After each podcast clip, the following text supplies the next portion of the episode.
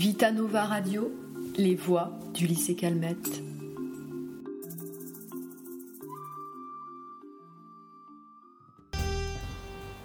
Julie et Laura vont vous parler des comportements mimétiques sur les marchés financiers. Bonjour à tous, nous accueillons aujourd'hui sur notre plateau Laura Aubert, une passionnée d'économie qui va vous parler du comportement mimétique. Bonjour Laura, tout d'abord merci d'avoir accepté de venir partager votre savoir sur notre plateau. Bonjour Julie, c'est avec grand plaisir que je vais tenter de répondre le plus précisément possible à vos questions. Eh bien, sans plus tarder, ouvrons notre dossier économique de la semaine. Contrairement aux hommes ayant des difficultés à traverser les frontières, et qui laissent d'ailleurs chaque jour leur vie, les capitaux, quant à eux, sont extrêmement mobiles depuis les années 80. En effet, nous pouvons facilement acheter ou vendre des actions de Paris à la bourse de Tokyo, par exemple.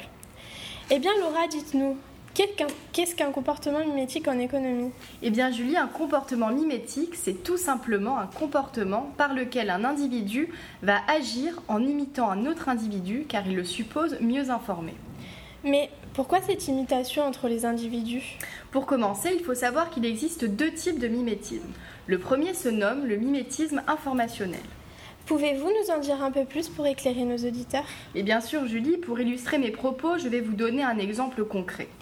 Un gestionnaire A observe qu'un gestionnaire B achète des titres d'une entreprise, c'est-à-dire des actions.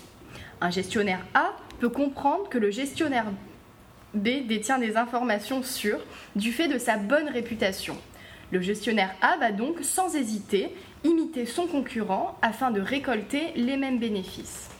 Et euh, vous nous aviez parlé en début d'émission d'un second type de mimétisme. Comment se manifeste-t-il? Tout à fait, il s'agit du mimétisme autoréférentiel. Je vous explique. Lorsqu'un grand nombre d'individus vend ses actions en même temps, les cours de l'entreprise vont immédiatement chuter. De fait, même si M. Dupont, pour exemple, croit en l'avenir de cette entreprise, il sera contraint de vendre ses actions à son tour pour éviter de perdre l'argent qu'il a investi. Ceci est-il déjà arrivé à de grandes firmes? Absolument. Ce phénomène a touché la firme Coca-Cola en 2008 lors de la crise des subprimes qui s'est généralisée à l'échelle mondiale. Durant cette crise globale, la plupart des individus ont vendu toutes leurs actions qu'ils possédaient, pensant perdre la valeur de leurs investissements. Ainsi, l'entreprise Coca-Cola a vu ses cours baisser de 20% alors que son chiffre d'affaires avait doublé, voire triplé. On voit donc bien que l'anticipation des individus peut réellement faire baisser les cours d'une entreprise. C'est ce qu'on appelle en économie les prophéties autoréalisatrices. C'est-à-dire que si l'on pense que ça va arriver, on agit comme si cela arrivait, donc forcément ça arrive. Les décisions prises par les décideurs, c'est-à-dire les traders par exemple, sur les marchés financiers relèvent donc du conformisme qui est rarement bon conseiller.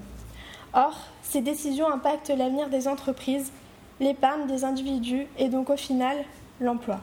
Effrayant, non? Mais tout à fait, Julie. Mais que pouvons-nous y faire? Eh bien, c'est ce que nous verrons ensemble la semaine prochaine. Notre émission est désormais terminée. Nous vous remercions pour votre attention. Je vous dis à la semaine prochaine. Excellente journée à tous.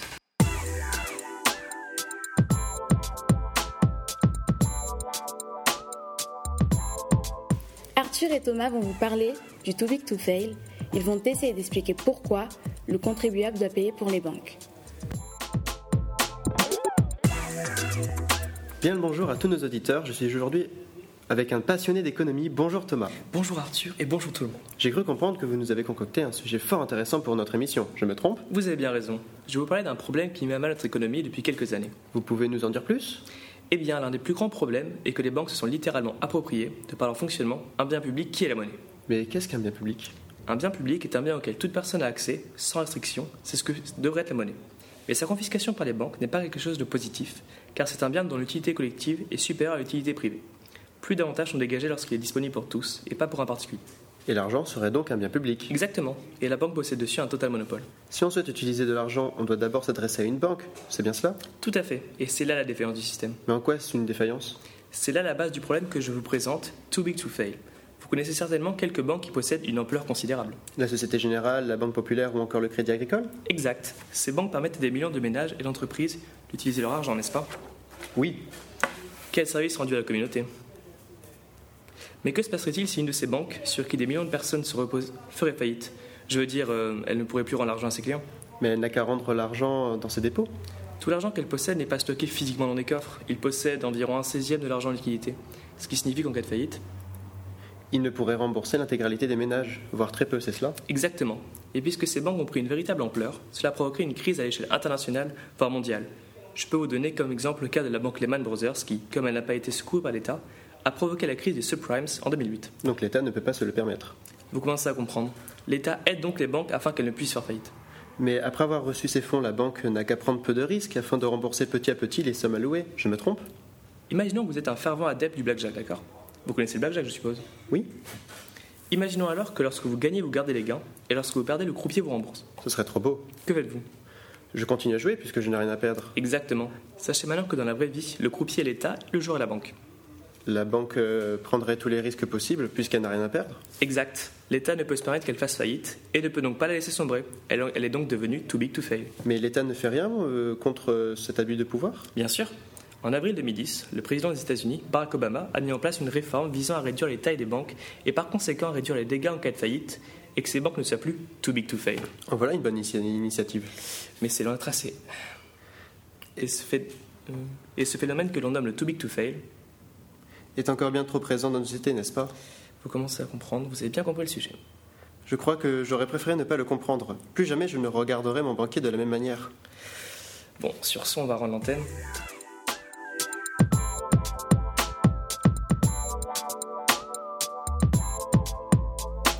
Naomi, Olivia et Leslie vont vous parler des paradis fiscaux. Bonjour à tous. Bonjour Naomi et Leslie. Bonjour. Rappelons qu'en 2010, l'affaire Cahuzac a secoué la France. L'ex-premier ministre du budget étant accusé et convaincu d'avoir possédé pendant de longues années un compte en Suisse au sein de la banque UBS, non déclaré au fisc français. Les gens fortunés utilisaient la Suisse comme un paradis fiscal. Mais qu'est-ce qu'un paradis fiscal? Sont considérés comme des paradis fiscaux des territoires où l'imposition est très basse, voire inexistante.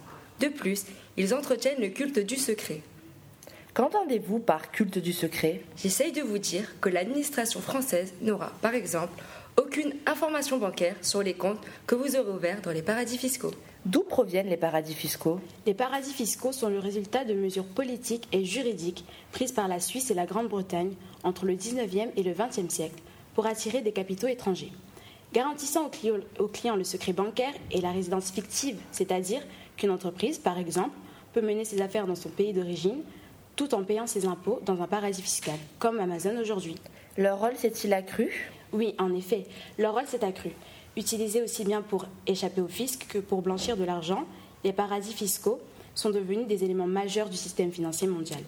Depuis les années 80, la grande vague libérale a diminué les interventions des États et du secteur public dans les marchés financiers et a engendré la création d'une multitude d'activités financières dans les paradis fiscaux. Notamment celle du trust, n'est-ce pas? Oui, ce droit anglo-saxon est un pacte de confiance passé entre les détenteurs d'un bien et une société ou un individu appelé le trustee. Ce dernier promet de gérer le bien de son client jusqu'à l'expiration du trust, c'est-à-dire du pacte passé. Le détenteur n'apparaît plus au devant de la loi comme propriétaire de son bien. C'est l'illustration d'une nouvelle forme d'évasion fiscale. Exactement. Pour échapper au fisc italien, Silvio Berlusconi a mis dans un trust ses actions dans des chaînes de télévision italiennes pendant son mandat de Premier ministre. Le fisc lui réclame 7 millions d'euros.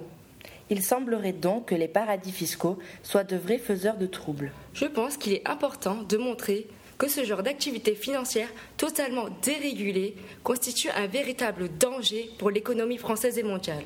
D'après le syndicat Solidaire Finances Publiques, la France perd chaque année entre 60 et 70 milliards d'euros de recettes fiscales, soit 22,3% du montant total de ses recettes. Sachant qu'en 2013, le pays a dépensé un peu moins de 50 milliards d'euros en paiement des intérêts de la dette. De plus, nous savons désormais que ces activités illicites et dérégulées entraînent des crises financières, notamment celle de 2008. Finalement, les paradis fiscaux ne sont pas aussi paradisiaques que cela.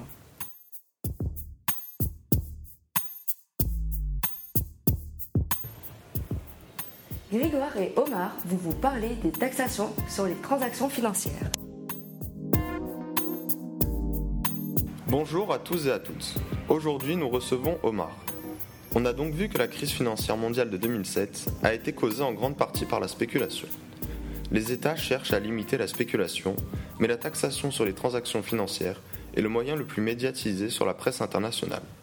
En quoi, Omar, consiste la taxation sur les transactions financières? Bonjour Grégoire. Alors, l'idée d'une taxe sur la transaction financière n'est pas nouvelle. Elle a été imaginée en 1972 par le prix Nobel d'économie américain James Tobin, avant d'être popularisée en France par le collectif altermondialiste ATTAC. Le principe est simple prélever un très faible pourcentage de l'ordre de 0,01% sur chaque transaction. Cela peut s'opérer sur les transactions monétaires, change, les ordres en bourse, voire aussi les obligations d'État. Expliquez-nous donc quels sont les objectifs de cette taxe. L'objectif principal est de limiter la spéculation et donc la stabilité sur les marchés. Instaurer une taxe, même très faible, sur chaque transaction est une manière de réduire le marge des banques, des traders et des fonds d'investissement et donc de décourager les spéculations. Ensuite, à un taux de 0,01%, la taxe Tobin permettra de collecter quotidiennement des millions d'euros et donc remplir les caisses des États en période de crise budgétaire. Une telle taxe est donc très séduisante aux yeux du gouvernement. Qu'est-ce qui empêche l'application de cette taxe? Les principales causes sont les difficultés qu'elle va engendrer. Elle nécessite la traçabilité des transactions financières, euh, donc l'incompatibilité avec le secret bancaire. Elle devrait être mise en place à une échelle mondiale ou continentale, ce qui implique une entente difficile à obtenir. Une action isolée de quelques pays aurait des effets négatifs sur l'économie. Pour illustrer, je vais vous présenter l'exemple de la Suède. Une taxe sur les transactions financières a déjà été expérimentée durant les années 80. Une taxe de 0,5% fut appliquée sur les marchés des actions. Cette expérience a été globalement considérée comme un échec, puisque le volume des transactions sur les places suédoises s'effondra en peu de temps. Euh, effectivement, les agents financiers sont déplacés vers les places financières où il n'y a pas de taxe. La taxe ne rapporte que peu d'argent puisque l'assiette de la taxe était considérablement réduite. D'où la difficulté d'appliquer cette taxe euh, sans coopération, euh, coopération internationale. Merci Omar de votre intervention. Au revoir.